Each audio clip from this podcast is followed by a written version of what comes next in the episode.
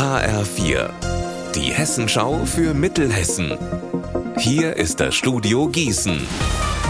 Mit Klaus Pradella, guten Tag. Zu wenig Personal, zu viel Arbeit. Dieses Problem beschäftigt das privatisierte Uniklinikum an den Standorten Gießen und Marburg schon lange. Die Gewerkschaft Verdi lädt deswegen heute Abend zu einer Online-Stadtversammlung ein. H4 Mittelhessen-Reporterin Alina Leimbach, worum geht's denn da? Heute Abend geht es um ganz konkrete Einblicke in den Klinikalltag. Da erzählen zum Beispiel Beschäftigte aus der Pflege, dem Kreissaal und auch Azubis, wie sie ihren Arbeitsalltag in dem Krankenhaus erleben. Wahrscheinlich wird das nicht allzu positiv ausfallen. Zuletzt hat es immer wieder viele Negativschlagzeilen über klaffende Personallücken gegeben. Deswegen soll es heute auch um eine mögliche Gegenmaßnahme gehen, den Entlastungstarifvertrag.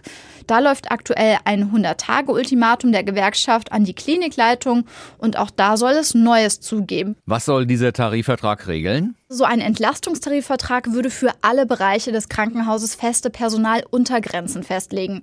Denn bisher gibt es die gar nicht überall und wenn, dann sind die viel zu niedrig, sagt die Gewerkschaft Verdi. Die Verhandlungen dazu starten jetzt am 16. Februar. Und bisher hat sich auch die UKGM-Geschäftsführung offen für den Vorschlag gezeigt. Heute erst hat sie einen Rundbrief an die Beschäftigten verschickt. Darin schreibt die Geschäftsführung, dass sie schon viele Tarifverträge mit Verdi erfolgreich verhandelt habe und dass sie sicher seien, dass sie auch dieses Mal einen guten Kompromiss erreichen. Einmal im Leben in die Rolle einer Königin schlüpfen, das ist der Traum eines jeden Mädchens. Im Bad Nauheimer Rosendorf Steinfurt kann dieser Traum in diesem Jahr für eine junge Frau Realität werden, denn das Kulturamt der Stadt sucht für die noch amtierende Rosenkönigin Sophia eine Nachfolgerin. Im Sommer wird dann für die neue die zweijährige Amtszeit beginnen. Mit etlichen Höhepunkten, dazu gehören Empfänge, Feste, Treffen mit anderen Majestäten. Überall wird die Rosenkönigin ihre Stadt und und das Rosendorf Steinfurt als Botschafterin vertreten. Der allerwichtigste Termin ist im nächsten Jahr natürlich das traditionelle Rosenfest. Junge Frauen, die Interesse haben, können sich bis zum 10. März beim Bad Nauheimer Kulturamt bewerben.